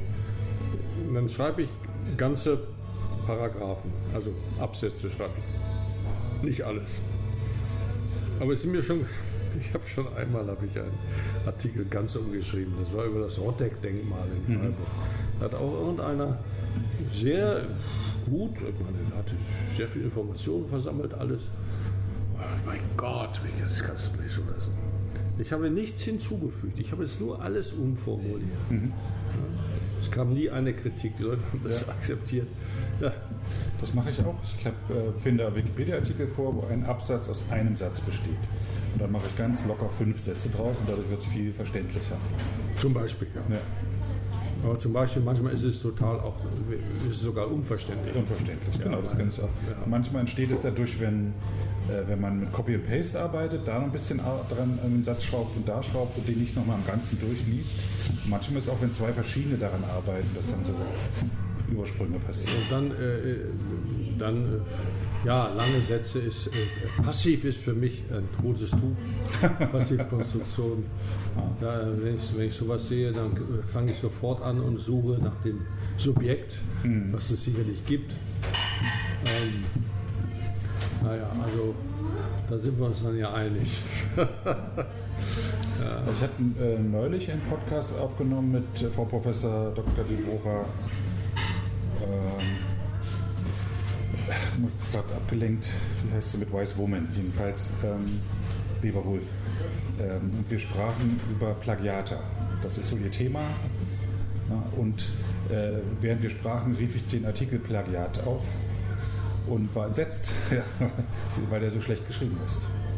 Schlecht bequellt, mhm. da werden Quellen genannt, äh, wird sich auch Zitat, wird jemand zitiert, ja. der in einem anderen Buch zitiert wird. Also, mhm. also es ist eine, eine Doppelquelle. Und dann eigentlich müsste man das ja zurückverfolgen zum ja, nächsten. Ja, ne? Und dieser Artikel nun gerade, dass der so schlecht ist, das hat, äh, hat mich doch sehr überrascht. Der muss auch komplett neu geschrieben werden. Ne? Mhm. Das ist nicht nur einmal so. Ja gut, aber das ist natürlich dann schon, äh, ich würde sagen, Fundamentalartikel. Mhm. So ein Rotteck-Denkmal ist natürlich äh, ganz lokal bedingt und ja, gleich, auch gleich die Geschichte ist so interessant. Gerade da im Kleinen sollte man besonders präzise sein, weil da wahrscheinlich seltener wieder jemand vorbeikommt, der sich für das Thema interessiert. großen Artikel. Ähm, lokal schon, schon gesehen, weil dieser, der wird auch ab und zu in der Zeitung bei uns erwähnt, weil der schon wieder versetzt werden musste. Dieses Rotteck-Denkmal so. äh, hatte den Ruch äh, von 1848. Mhm. Und äh, es wurde also von der Rathaus wurde es äh, errichtet und dann hinter einem Holzverschlag äh, lange äh, auf dem Rathausplatz äh, ver verhüllt. Dann wurde es freigelegt. Es gab ein gewisser Sturm der Entrüstung. Dann wurde es in einer Nacht- und Nebelaktion wurde es vor einem Gymnasium, das sogenannte Rotteck-Gymnasium, gestellt und man hat dort auf dem Rathausplatz hat man den Berthold und zwar den, den Mönch den Berthold Niger, den angeblichen Erfinder des Schwarzpulvers, hat man dort so. ein Denkmal gesetzt. Ja? Und das war aber noch nicht alles. Dann wurde es später wurde es vor seinem ehemaligen Wohnhaus aufgestellt. Dann jetzt steht es äh, auf einem Rasenstück zwischen drei Universitätsgebäuden. Ähm, das wird total umgestaltet. Die ganze Innenstadt war wieder umgestaltet. Das äh, wird alles rasiert. Und dann hieß es schon, wo kommt er jetzt hin? Jetzt soll er angeblich wieder vor seinem eh- ehemaligen Wohnhaus stehen. Dieses, das ist einfach eine Büste, ja, Rottek-Denkmal. Ja. Also es ist schon eine interessante Geschichte auch. Aber, ja, genau, aber dass gerade dieser Artikel, äh, was eigentlich nur von lokalem Interesse ist, werden nicht so viele dran arbeiten, lesen vielleicht sogar ein paar mehr. Und gerade wenn wir in der Zeitung zitieren daraus, gerade dann muss man präzise sein, weil die leider die journalistische Tugend des Recherchierens verloren geht und das aus der Wikipedia eins zu eins übernommen wird. Das äh, würde ich mir fast jetzt, würde ich fast auch glauben, dass das so. Wenn man am Artikel äh, Volkskammer der DDR oder am Artikel Was ist die Hauptstadt von Israel was ändert, da stürzen sich gleich tausend andere drauf und haben ihr Auge drauf. Aber das Rottek-Denkmal in Freiburg, ich meine, jetzt hat es eine gewisse Berühmtheit durch unseren Podcast, aber ansonsten, Naja, aber das war, das war. Ja, ich, ich, ich, ich, denk- ich, ich habe ja so einige Artikel, die ich auch beobachte. Und am meisten freut mich immer Luther, der Luther-Artikel. also, Der wurde ja zum Teil schon gesperrt. ich. Äh, ich habe, glaube ich, auch mal eine kleine Änderung habe ich auch mal gemacht, aber da sind so viele Experten dran und da geht dann das, die, die Post ab, wenn dann mal irgendeiner was ändert und so. Und neulich war wieder, was sind glaubwürdige Quellen? So ein Grundsatz ab, äh, in der Ja, Diskussion. Was glaub, ja. Frage ich mich auch immer, was ist glaubwürdig? gibt äh, gerade mit äh, Wise Woman so Plagiate. Und dann, äh, sie hatte eben nachgewiesen, dass es jede Menge Doktorarbeiten gibt, in denen großflächig Wikipedia-Artikel verarbeitet werden. Wird nicht mal als Quelle angegeben, sondern wird eins zu eins kopiert. Und später dann, sie hat eine Stelle gefunden, wo im Artikel, in einem Wikipedia-Artikel sich auf so eine Doktorarbeit bezogen wurde, die er vom Wikipedia-Artikel abgeschrieben hatte. Ein in sich geschlossener Kreis, Ja, die Wissenschaft zerstört. Des Wissens. mir ist das neulich auch mal passiert. Das war so offensichtlich, dass es abgeschrieben war, weil es war und äh, ich weiß nicht, ich weiß nicht, welcher Artikel es war. Ich habe die Information, die ich auch kannte, ging auch wieder um Freiburg, ähm, äh, habe ich dann einfach die Information genommen, es umgeschrieben und dann war äh, das um mindestens ein Drittel kürzer, die ganze Geschichte. Weil es war zum Teil war es äh, bla bla bla, zum Teil war es sehr umständlich formuliert, gar nicht richtig verständlich. Und ich habe gesagt, was, was, was ist denn damals wirklich passiert? Habe es umgeschrieben, minus, minus ein Drittel war weniger. Aber auch, ich, ich habe auch nie, ich habe nie in meiner ganzen Wikipedia-Arbeit äh, Kritik bekommen, wenn ich irgendetwas umformuliert habe. Das, das, das, das freut mich am meisten, dass da irgendeiner dann kommt und sagt, oh, nein, das muss aber so, ich habe das geschrieben, ich will, dass das so bleibt und so. Diesen sogenannten Edit War habe ich eigentlich nie, nie mitgemacht. Außer am Anfang, da war meine, meine Webseite äh, über Geschichte ist ja im, im Präsens geschrieben. Ja, ach so, ja. Und ich hatte dann auch, ach so, die, der Teil von dem, äh, den, ich hatte dann in, im Freiburg-Artikel auch äh, ausgegliedert, äh, meine, meine Geschichts, äh, etwas verkürzt natürlich, dann geschrieben. Und dann äh, bekam ich also gleich einen drüber, äh, das müsste also historisches Imperfekt sein. Und äh, Historisches Imperfekt. ja, ja, also ich habe äh, im Imperfekt, das wäre also die, die, die, die Zeitform, in der also Historie geschrieben wird, Geschichte geschrieben. Na gut. Ähm, äh, dann hat, dann, äh, ich habe das dann zurückkorrigiert, bekam ich wieder einen drüber und dann äh, habe ich dann gesagt, dann macht doch euren Kram alleine und dann wurde nach und nach wurde das geändert dann. Aber ich glaube, es sind immer noch zwei oder drei Sätze, kann ich immer noch finden, wo Präsens ist. Ja, äh, ich habe jetzt manchmal auch Schwierigkeiten. Wenn ich was einarbeite bei mir, dann stelle ich plötzlich fest, Mensch, ich schreibe im Imperfekt. Ich muss es durch durchhalten. Ich muss es durchhalten. Ja, ja, das ist also auch so. Du schreibst aber nicht über dein Fachgebiet. Ich schreibe nicht über Physik. Nee. Da gibt es so und so viele Leute, die das alle viel besser können. Und auch, auch Strahlenschutz. Ich meine, was soll ich da schreiben? Da gibt's, Hast du abgeschlossen damit. das habe ich abgeschlossen. Da muss ich jetzt nicht noch. Fährst du auch nicht mehr zu Kongressen zu sowas, sondern du bist jetzt Historiker. Ich war, ich war vor fünf Jahren war ich mal auf einem Strahlenschutzkongress, da ging es um, um die sichere Entsorgung radioaktiven Abfalls. Das ist immer noch, was mich umtreibt. Da habe ich auch, wenn Artikel in der Badischen äh, Zeitung äh, stehen, habe ich auch immer meinen Senf dazu. Schreibe dann Leserbriefe, die dann auch veröffentlicht werden. Aber das ist ja sowieso alles ephemer. Ähm, also da habe ich mich ja auch von einem Saulus zu einem Paulus entwickelt. Ich war ja früher, war ich ja eigentlich durchaus Anhänger der Kernenergie. Und ich muss sagen, also, äh, für mich ist das das Argument, was also äh, absolut schlagend ist, ist, ähm, dass die Entsorgung nicht klappt. Die klappt einfach nicht. Das habe ich auch irgendwann mal begriffen und seitdem bin ich auch Gegner der Kernenergie, als mir das klar wurde. Und wenn ich dann im Fernsehen jemand sehe, vor so einem, es gibt ja noch gar keine Endlager, das sind ja eigentlich Hallen, wo Fässer drin stehen, auf die man Spiegeleier braten kann. Zwischenlager. Da stellt sich einer hin, hier kann einmal in 10.000 Jahren irgendwas passieren. Und dann, was, was natürlich mit diesen, damit spielt, dass man automatisch denkt, in 10.000 Jahren passiert was. Was auch schon eine Frechheit ist, weil wir auch den Menschen in 10.000 Jahren das nicht zumuten soll. Aber einmal in 10.000 Jahren heißt ja auch jetzt sofort gleich kann es passieren. Ja, Mac, das ist also auch so ein komisches Bild. Wie unsere Geschichte ist so letztlich und in 2000, christliche Geschichte ist 2000 Jahre alt, sagen wir so sagen. Ja? Und, und jetzt, jetzt reden die in Zeitraum von 10.000 Jahren. Mein Gott, die gehen noch vor die Pyramiden zurück. Ja. Das, ist alles Quatsch. Nein, nein, also. Und, und, und darum gibt es jetzt etwas ganz Interessantes, das muss ich jetzt verfolgen. Das habe ich auch schon verfolgt. Habe auch schon mal einmal oder zweimal darüber geblockt. Sogenannten Thoriumreaktor. Das man nicht Uran Sagt mir gar sondern- nichts. sondern Thorium. Kann man auch verbrennen, Thorium. Ja. In einem Reaktor. Äh, es gab ja sogar den Kugelhaufenreaktor mal von, äh, von Schulze, hieß der, im, im Ruhrgebiet. Un, Un- Untrop, wurde mal so ein Reaktor gebaut äh, aus, aus, aus Kugel. Ich glaube, das war mit Thorium. Aber ist mir auch egal. Jedenfalls wird das jetzt propagiert wieder neu. Und war, war jetzt äh, vor drei Tagen oder vier Tagen war eine Sendung in Arte, den ganzen Themenabend. Und den habe ich zu Hause aufgenommen. Den muss ich mir jetzt mal reinziehen. Das interessiert mich jetzt wirklich. Ob die wirklich beim Thorium der Meinung sind, dass sie gegen Sonnen, Windenergie und so weiter bestehen können. Denn auch da fällt natürlich radioaktiver Abfall ab. Aber das ist natürlich kein Plutonium. Das ist richtig.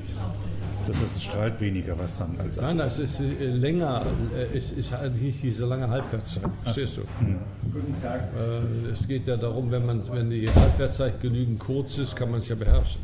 Also Tschernobyl in, in, in 30 Jahren ist dann auch nichts mehr. Da kannst du auch wieder Wildschwein, äh, Wildschwein essen.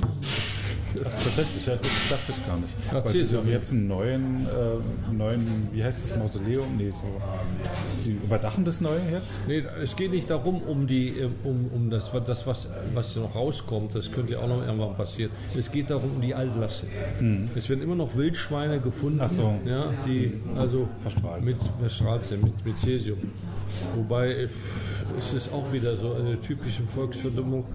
Wenn du dann, du kannst fünfmal im Jahr kannst du dieses Wildschwein essen, dann hast du immer noch keine Strahlenbelastung. Aber Ja, ich habe neulich äh, Deutschlandradio eine Reportage gehört von jemand, äh, der nach Japan geflogen ist. Äh, zu dem Reaktor in Fukushima. Fukushima.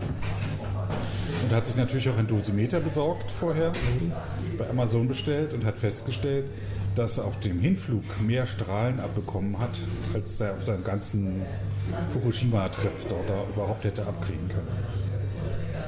Naja, aber das muss man auch wieder zweischneidig sehen, denn diese Dosimeter, die er da hatte, die haben es wahrscheinlich die Höhenschrauben nicht, nicht richtig angezeigt. Also ich habe ja, ich habe immer noch zu Hause von einer japanischen Firma, äh, zwei Dosimeter, äh, die Batterien dürfen ausge, ausgelaufen sein inzwischen, äh, die also speziell entwickelt worden sind, um eben äh, im Flugzeug die Strahlung zu messen. Und mit denen bin ich häufiger geflogen, aber das ist eben dann auch äh, letztlich und endlich nach meiner Ansicht alles vernachlässigbar. Äh, bei Fukushima ist es natürlich so, das kommt darauf an, wo du da bist. Ne? Der- Es gibt inzwischen haben sie ja neue Gebiete freigegeben und die Dosiswerte sind immerhin so hoch, dass die Leute also doch mehr als die Dosis äh, bekommen, die für die normale Bevölkerung in Klammern äh, zulässig ist. Und ähm, ähm, das ist aber eine japanische Affäre. Meine, wenn du dann nur mal als Journalist hingehst oder so für drei, vier Tage, spielt das überhaupt keine Rolle. Ja. Wie ist denn das mit diesen Grenzwerten? Die sind doch, äh, manche sagen, sind viel zu hoch angesetzt, manche sagen viel zu niedrig. Also Schäden gibt es auf jeden Fall. Man sieht es in der Umgebung von Tschernobyl mit Krebs. Gibt es diese Nachweise mit Krebs und, und Strahlen und, und Kraftwerken? Ja, Ich bin also, ziemlich verwirrt. Also ich meine, es gibt diese Geschichte mit dem radioaktiven Jod. Äh, Es gibt die Geschichte, glaube ich, in, in der Nähe von Brutsbüttel. Da gab es auch mal erhöhte Leukämiefälle bei Kindern oder Hm. so etwas. Ähm, ich bin da immer sehr vorsichtig bei solchen äh, Urteilen. Das wird immer die große Glocke gehängt und letztlich und endlich ist das äh, vielleicht doch nur ein Ausreißer. Äh, ich glaube nicht, dass äh, die Strahlengrenzwerte sind heute so niedrig. Die sind ja nochmal wieder runtergesetzt worden, auch für den beruflich Strahlenexponierten. Dass ähm, jemand, der heute mit einem Dosimeter arbeiten muss, dass der ausreichend geschützt ist, dass äh, dem deine Nachkommen und er selber auch nicht einen Krebs dadurch entwickelt. Dann sollte vielleicht weniger, weniger äh, ich weiß nicht, Schweinefleisch essen, weniger rauchen, weniger saufen. Äh, ja, so Ja, ist es doch. ja. Ja. Und dann sagt er, ja, das eine, das will ich, aber ich will rauchen und ich will saufen und, und ähm, Darf ich was äh, möchtest du jetzt noch einen Kaffee oder was? Einen Kaffee würde ich gerne noch trinken, ja. Äh, Einen doppelten Espresso. ich nehme einen einfachen Espresso, aber haben Sie auch irgendwas einen Kuchen dazu oder sowas? Leider nein. Leider nein, dann nehme ich oben. Crumble hatten Sie doch Apfelcrumble Als Dessert, ja? als Dessert. Das, Ah nee, das möchte ich jetzt nicht. okay. Dann nehme ich, äh, nehme ich also, wie gesagt, einen Es- einfachen und er kriegt einen doppelten. Ja. ja. ja, nee, das war jetzt. so. Na, na, also das ist mit der ganzen Strahlengeschichte, das ist. äh, Ich meine, wir haben davon gelebt, ne? Ich habe davon gelebt, Ja. vom Strahlenschutz, ne? Naja, aber was ist davon gelebt? Die anderen auch das, das Leben beschützt. Zu den Anfangszeiten des Strahlenschutzes, Marie Curie und so, die sind alle dran gestorben. Ja, aber da gab es ja keine vernünftige Dosimetrie, da gab es keine Grenzwerte. Ähm, äh, Man wusste es einfach auch nicht. Vor allen Dingen Oder hat- wussten die das schon? Denkt auch die ganzen Röntgenpioniere, denkt daran, die, die ersten, die Röntgenstrahlen der Medizin eingesetzt haben. Da gibt es in Hamburg, gibt es in dem äh, äh, Universitätskrankenhaus gibt's ein Denkmal für die Pioniere mit Namen, äh, der, der, die, die damals äh, an Röntgenstrahlen Krebs gestorben sind. Ja. Also das war, davon, von, dem, von dem ist man ja weilenweit entfernt. Ja. Und auch selbst der Patientenschutz hat sich inzwischen so. Nicht, das sind Leute, sind, sind todkrank.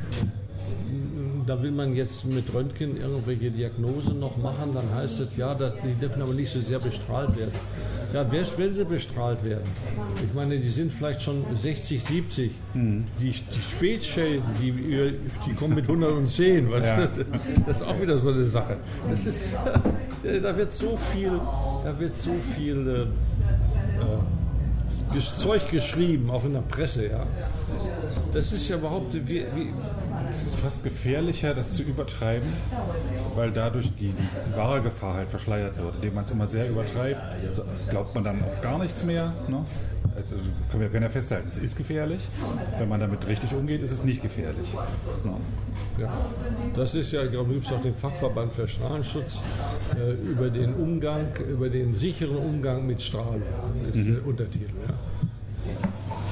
Badische Revolution habe ich mir noch aufgeschrieben. Ja. Das ist die von 1848 oder? 48 und 49 bis 49. Die, Bade, die, die Revolution fing in Baden an. Und zwar schon im ähm, lass mich raten, ich weiß, ich habe es aufgeschrieben, im Mai, Juni ähm, 48. Die fing sehr früh an, März, glaube ich, März. Und ähm, endete dann mit der Eroberung der Reichsfestung Rastatt. Das war äh, in, in den späten 49ern. Worum ging es eigentlich in dieser Revolution? Aber Heute wird immer wieder betont, es ging um ähm, ein Mitspracherecht des Volkes, um eine Republik, also bürgerliche Revolution. wobei, wobei äh, viele ein, äh, ein Königreich äh, oder eine Herzogtum vorgezogen hätten. Das war übrigens die Zersplitterung, die die Revolutionäre hatten. Das, es gab die Radikalen, die eine Republik wollten, und die anderen, die wollten die Herrscher so beschränkte, beschränkte, Demo äh, beschränkte Monarchie und so weiter. Und ähm, dann äh, gab es in Baden noch das Besondere, dass sich im 1849 das Militär auf die Seite der Revolutionäre geschlagen hat. Und da wurde es natürlich kritisch. Ja. Und dann kamen die Preußen und haben äh, es niedergeschlagen. Äh, der äh, Kartätschenprinz, der ist im Badischen auch bekannt. Da gibt es den, den sogenannten Dortu, der aus Potsdam stammt, also ein Hugenottensspross, der äh, Der, äh, Der- Kadettenprinz ist doch Wilhelm der Erste. Wilhelm I., ja, der hat Genau, der hat hier in Berlin eben auf die Revolutionäre 48 schießen lassen. Ja, genau. Mit den Kadetschen, das wurde er im da- Simplicissimus dann äh, genannt. Das wurde er- später aber dann als Kaiser sehr geliebt. Also der hat sich im Alter dann, Altersmilde, ist er dann auch Er wurde als, äh, und zwar genau von dem Dortu, der hat es gecoint, also erfunden, das Wort Kartätschenprinz. Der wurde dann gesucht, der ging dann in, nach Süddeutschland, er hat in der Badischen Revolution mitgekämpft, wurde gefasst und von einem preußischen Standgericht dann erschossen. Ungefähr 300 Meter von meiner Wohnung entfernt, auf einem kleinen Friedhof. Und da gibt es heute noch ein Denkmal und jeweils am 31. August treffen wir uns und gedenken Dortu, nobel, und äh, da gibt es noch einen dritten, äh, die dort erschossen wurden, standrechtlich erschossen wurden. Äh, von den Preußen, die also die badische Revolution niedergeschlagen haben. Und da gibt es äh, heute noch, ist, gibt's noch ein gewisses Ressentiment gegen äh, die Preußen. Da gibt es das sogenannte badische Wiedenlied. Findest du alles auf meiner Webseite. ja, Äh, aha, ich kriege den kleinen, ich kriege den kleinen, du kriegst den großen. ja. Badische Revolution, ja, war, ist ein super interessantes Thema. Wie gesagt, auch Schwerpunkt ist die längste der Seiten meiner Geschichtsseite über die Badische Revolution. Weil da gibt es natürlich viele Dokumente, viele Bilder auch. Anders als, in den, äh, anders als zum Dreißigjährigen Krieg. Und ähm, das ist also schon ja, der hat ja in Deutschland ordentlich zugeschlagen, der 30-jährige Krieg, was Quellen angeht. Wenn ich dann mit Briten spreche, da ist, hat es nicht so gewütet, da sind die Kirchenbücher erhalten geblieben. Da gibt es die, die Kontinuität und hier ist wirklich immer die Lücke 30-jähriger Krieg. Ja, genau, die Kirchenbücher, das, das, das ist weg. Übrigens, äh, es haben sehr viele Briten und Iren im äh, Dreißigjährigen Krieg gekämpft. Das ist nicht nur der berühmte Butler bei Schiller, der den ja den, äh, den Wallenstein dann mit, einem, mit einer Pike hat er ihn, glaube ich, erlegt. Aber ich habe es mal in Freiburg als Theaterstück gesehen. Da ist er mit einem Six-Shooter, mit einem Revolver reingegangen. Iren sind mir auch äh, in, in meinem Hobby umgekommen. Ich bin nämlich äh, Historiker für Frankfurt-Oder. Ah ja, So, und da ist auch ein britischer, ein irischer Offizier, ähm, hat bei der Stürmung von Frankfurt-Oder durch die Schweden eine besondere Rolle gespielt, hat sich nämlich wirklich tapfer geschlagen. Während alle anderen weggelaufen sind, hat er mit seinen Truppen da das Tor verteidigt, wurde schwer verwundet und von was wurde gefangen genommen. Und sein Vorgesetzter hat ihn angeschwärzt und behauptet, er wäre feige gewesen und wäre weggelaufen und hat sich selber das an die Brust geheftet. Er hat es dann erfahren und hat es seinen Leuten, die ihn gefangen genommen hatten, hat da entrüstet. Und die waren auch entrüstet, haben ihn entlassen, damit er da hinfahren kann zu seinem Feldherrn und, und das richtig stellen konnte, weil das war unerhört. Und er hat auch dann ähm, hat, äh, Flugblätter drucken lassen und in Frankfurt oder die verteilen lassen, damit die wahre Geschichte halt als Licht kommt. Also die Ehre hat da schon eine große Rolle gespielt. Auch die irische Ehre. Ich könnte mir vorstellen, dass so eine kleine Stadt wie Frankfurt an der Oder, vergleichbar mit Freiburg, dass die eine ähnlich interessante Geschichte hat, weil sie auch die Grenznähe hat, immer auch wie äh, Freiburg. Obgleich Freiburg natürlich wahrscheinlich etwas älter ist als Frankfurt an der Oder. Also 1253 hat Frankfurt oder die das Ja, Stadtrecht gekriegt. Wir, wir sind 1120. Und Frankfurt-Oder hat das große Pech, dass die, das Stadtzentrum 1945 zu 95 Prozent verbrannt ist, durch Brandlegung nach, nach Kriegsende. Und dass dann mit der Neugestaltung der Stadt der Rest noch abgerissen wurde. Also es gibt diese riesige Marienkirche, die, wie Frankfurt immer betonen, 15 Meter, nur 15 Meter kürzer ist als der Kölner, Kölner Dom. Also ein großes äh, ein, äh, nordisches Backsteingebäude und dann, dann, das Rathaus und noch zwei, drei Häuser, aber der Rest ist alles in den 1950er Jahren gebaut. Und dadurch hat die Stadt ihre Seele reg- regelrecht verloren. Es gibt keinen, ich meine, es fehlen die Häuser, an denen man Bezug nehmen könnte. Wie in Braunschweig auch, da gibt es die sogenannten Traditionsinseln, Ja. aber sonst dazwischen ist eben nichts mehr. Ne? Aber in Freiburg ist ja doch die Innenstadt sehr gut erhalten. Äh, nee, alles neu gebaut. praktisch. Alles neu Aber im alten Stil. Also. im alten Stil, genau. Wie Warschau das ja auch gemacht hat und das sehr gut verkraftet hat. Nein, aber ich meine, Frankfurt an der Oder habe ich ja mal besichtigt. Es gab mal so ein, vor fünf Jahren, glaube ich, so ein, so ein Kleis, war ein Kleistjahr. Und da habe ich auch drüber geblockt. Und ähm, da gibt es eben auch, ähm, da waren wir auch in Frankfurt an der Oder. Da ist er ja, glaube ich, geboren. Da gibt es Genau. eine Art, Art Muse Museum war da. Und dann haben wir auch die Marienkirche gesehen. Und was mir am meisten imponiert hat, das war diese diese Glasfenster, wo auf der einen Seite die Heilsgeschichte und auf der anderen Seite die äh, Pseudo-Heilsgeschichte, also mit dem Antichristen und so weiter, was man sonst gar nicht so dargestellt sieht in Kirchen. Dieser Antichrist, der eben auch geboren wird und dann schon die Teufelshörner aufhat und so weiter. Das Das ist Antichristfenster. Ja, ja, ja, ja, ein bisschen Unsinn drüber erzählt, aber ist schon was Besonderes. Frankfurt war immer sehr aufmüpfig. Der Bischof saß in Lebus, nördlich von Frankfurt, das eine deutlich kleinere Stadt war, aber historisch halt gegeben. Der Bischof wollte sich ja in Frankfurt äh, ansiedeln, aber ja, so, die Geschichte hat es verhindert. Frankfurt-Oder hat auch eine Madonnenstatue, eine sitzende Madonna mit einem Kind und hat den Rock hochgeschürzt. Man sieht die Knie. Das ist unfassbar, ja. Ja, nee, aber das, das, äh, da, da gab es also viele Beispiele, dass im, äh, im ausgehenden Mittelalter und so weiter die ganzen Bischöfe wurden geschasst aus den Städten. Also Köln hatte auch dauernd äh, Kriege mit seinen Bischöfen. Äh, Basel ist auch so ein typisches Beispiel. Ähm, der ist, ist dann in Pont- Pontrüit in, in Frankreich hatte er, er war Fürstbischof, hatte dort seinen fürstbischöflichen Sitz ähm, ähm, äh, war aber Bischof von Basel. Ja. Waren ja alles Fürstbischöfe. Und, man wollte ihn als Fürst, als, als geistlichen Herrn hat man ihn akzeptiert, aber nicht als Fürst. Und das muss so ähnlich dann in Frankfurt an der Oder gewesen sein. Frankfurt hat, war zweimal eine sehr lange Zeit mit dem Bann belegt, weil sie sich mit irgendeinem Fürsten verbündet haben. Ich will das jetzt nicht, nicht ausbreiten, aber waren exkommuniziert quasi. Ne? Was von der Stadt durchaus tödlich sein könnte, aber sie haben sich sehr gut gehalten. Weil sie halt auch Glück hatten mit Niederlagsrecht und so. Wirtschaftlich ging es ihnen da immer sehr gut über viele Jahrhunderte hinweg. Was war der, also Frankfurt oder hat vom Fernhandel gelebt. So, was war für Freiburg so das, der Ja, ja, eigentlich auch. Die haben auch vom Handel gelebt. War übrigens Breisach, war eine große Konkurrenz, bis es dann in äh, Zeringische Hand fiel.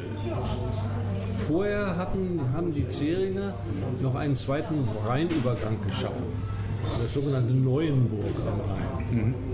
Um eben Breisach das Wasser im wahrsten Sinne, sie, den Handel abzugraben. Und das hat auch in gewisser Weise geklappt. Aber dann äh, haben die Bischöfe von, die haben, waren immer in, mit den Bischöfen, mit den Fürstbischöfen von Basel in, in Konflikt. Und dann haben die Basler aber das ähm, ähm, äh, Breisach verloren und dann ähm, hat äh, Berthold V. hat dann Breisach äh, richtig ausgebaut. Äh, die, die ganzen Festungsbauten und so weiter, die sind also eigentlich alle aus dieser zähringischen Zeit. Aber selbst Berthold V. wurde in seinen letzten Lebensjahren exkommuniziert. Also das war damals, aber die, die, die Investiturstreik war ja schon vorbei. Insofern war die Exoneration kein so großes äh, Thema mehr. Weißt du? Das, die ist einmal aufgebraucht bei Heinrich IV. Da, äh, der hat sich dann auch wieder durchgesetzt. Er wurde ja zwar rehabilitiert, aber zum Schluss hat er wieder gegen die Stachel gelöst. Der wurde, glaube ich, zum zweiten Mal exoneriert. Hat ihn nicht mehr interessiert. Ja, die Waffe wurde, war stumpf geworden. Ja, und äh, Gatto der Fünfte war eben später und da war, es war also Expedition war gar keine, gar keine, gar kein Thema mehr.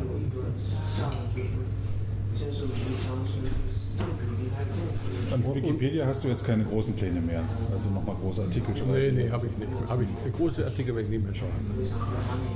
Aber du pflegst deine Artikel und wenn dir was über unterkommt, Äh, meine Beobachtungsliste wird auch immer größer, weil ich, wenn ich, wie gesagt, grö größere Änderungen an Artikel mache, dann mache ich natürlich einen kleinen Haken und, und beobachte das dann schon. Aber da kommt meistens auch nicht mehr so viel. Also von den Artikeln, dass ich da sehe, dann hat vielleicht am einen noch mal ein Komma geändert oder dann, wenn ich immer ich sehe minus 1 oder plus 1, dann weiß ich schon, ein Komma. Der Versions- Versionshistorie, genau, wenn man etwas ändert, wird ja angezeigt, wie viel Byte geändert Ja, ja, wurde. genau, genau. Und wenn nur ein Byte, also ein Zeichen geändert wurde, dann weiß man schon, dass das jetzt nicht so schlimm sein kann. Weil das Wort Penis passt nicht in ein Byte. ja, das war. Das ist das häufigst äh, gebrauchte Wort in Artikeln, die gelöscht werden. Ist ein Artikel angelegt, wo nur Penis, Penis, Penis drin steht. Was wieder in der? Das Wort Penis ist das Wort, was in gelöschten Artikeln in der Wikipedia am häufigsten vorkommt. Penis. Ja, da werden Artikel angelegt, jemand schreibt dann Penis rein und. So. Ja. Vandalismus. Ach, da war übrigens jetzt neulich diese, die, die, der Streit mit dem Rotlinks. Habe ich auch noch. Streit nicht, aber ich Ja, habe ja, meine Meinung gesagt, es setzt sich immer mehr die Praxis durch, äh, dass Leute ähm, Rotlinks entlinken. Ich würde ja immer noch, wie zu Anfangszeiten der Wikipedia, alle äh, Lemma, also Namen von Leuten oder Institutionen oder so, äh, verlinken, obwohl noch kein Artikel da ist, wenn das einen relevanten Artikel geben könnte. Aber es gibt Leute, die sagen, Rotlink darf nur setzen, wer demnächst genau zu diesem Lemma auch einen Artikel schreiben soll. Bin ich nicht der Meinung. Ich finde das schlecht. Ja, aber da, wie gesagt, bin ich vielleicht etwas anderer Meinung, weil ich habe das eine Beispiel, auf das ich mich gut beziehen kann, war neulich in, äh, ähm, in, in Freiburg, Freiburg-Artikel, da hat jemand irgendein Industriebetrieb oder so, hat er gemeint, der müsste auch da drin stehen, mit einem Rotring. Und da hat eben jemand anders, hat eben, hat das Ganze gestrichen, hat geschrieben, erst Artikel schreiben, dann einsetzen. Fände ich, von- fänd ich auch vernünftig. Ja, ich meine, wenn er dann schon, dann soll er doch den Artikel schreiben, dann kann er ja auch einsetzen. Ich würde aber so viele Artikel dadurch schreiben müssen. Das, ist, das kann ich nicht leisten. Aber ich denke, dadurch, dass jetzt die ganzen Rotlinks weg sind, der Eindruck entsteht, dass schon alles geschrieben wäre. Dass dadurch die, die äh, Aufmerksamkeit oder das Verständnis dafür, dass noch so viel fehlt, was man auch schreiben sollte. Ich, ich, ich verstehe deine, Okay. deine, deine Ich will dich jetzt auch nicht überzeugen, will nur meinen Standpunkt da. Nein. Ich meine, wie gesagt, ich äh, kann aber auch das andere nachvollziehen, wenn jemand einfach aus lauter Lust und Tollerei, weil er denkt, oh Mensch, äh, mein Vater arbeitet in der Firma und die Firma hat noch keinen Link, Mhm. äh, noch keine, also setze ich mal das ein, da gibt es auch noch die Firma unter den Firmenkatalog und setzt das ein und dann, ja okay, dann soll mal einer soll mal den Artikel schreiben. Nee, so- geht es auch nicht. Naja, Er hat ja höchstwahrscheinlich sogar, ich nehme mal an, er hat das Grundwissen. Er könnte doch den Artikel dann erstmal anlegen. schön wär's, ja. Ja. Ich weiß auch, ich habe auch einige Artikel angelegt, da war also auch nur praktisch maximal zwei Paragraphen. Gerade um die, was habe ich denn geschrieben, die Bürgermeister. Ähm, da gab es also lauter Rotlinks, die ersten Bürgermeister von der Rottek war natürlich drin und dann äh, der Salomon natürlich und der davor auch noch. Äh, na, ich glaub, der Böhme natürlich, ist klar. Aber dann gab es also eine ganze Latte, äh, das war alles rotlinks. Und dann habe ich also recherchiert und habe also gefunden, äh, zwei Artikel und habe die Informationen kondensiert und reingeschrieben. Das war also wirklich immer nur einfacher, aber sie waren jetzt mal drin. Ja. Mit Geburtsdatum und, und, und, und Lebensdaten und wie lange sie und so was sie, und was sie unter Umständen noch gemacht hatten, welche Gebäude sie errichtet hatten. Faulerbad zum Beispiel, der Fauler hat also der sogenannte Faulerbad äh, und so. Und da war es erstmal drin. Und inzwischen ähm, muss ich, wenn ich danach gucke, dann sehe ich, da haben Leute doch ganz schön viel äh, inzwischen schon dazu wieder. Ge das finde ich eben gut, so soll es sein. Ne? Das- So, jetzt wollen wir dann mal uns leise weinend hier. Ähm, du, das war jetzt super interessant mit dir. Aber ich habe ich hab die ganze Zeit geredet. Du hast aber auch. wundervoll. Zum Schluss hast du auch was gesagt. Ich habe auch was gesagt. Nein, nein, das ist vollkommen in Ordnung. Aber das mit dem Frankfurt, du, das will ich doch mal bei. Mach doch wieder, lass doch die Webseite wieder aufleben. Äh, ich habe das alles nach Wikipedia transferiert. Das ist dort alles in die Artikel reingewandert.